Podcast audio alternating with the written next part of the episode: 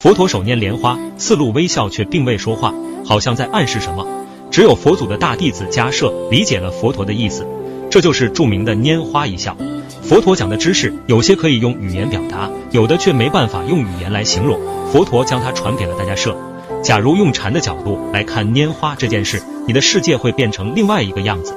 莲花出生在水里，渐渐的生长绽放，最后屹立于水中。同样的道理，我们已经把这无上的智慧立于世间。提舍离的婆罗门质问佛陀：“你宁愿相信有来世，也排斥自我的存在。如果不存在自我，又怎么可能有来世呢？”佛陀坐在莲花上说：“你见过芒果吗？在地上种下芒果的种子，长成芒果树后，会收获很多的果实。这难道不属于芒果的来世吗？虽然人生皆苦，但是苦是有终结的。每个人都害怕死亡。如果能从别人的角度看待死亡，就能放弃暴行。”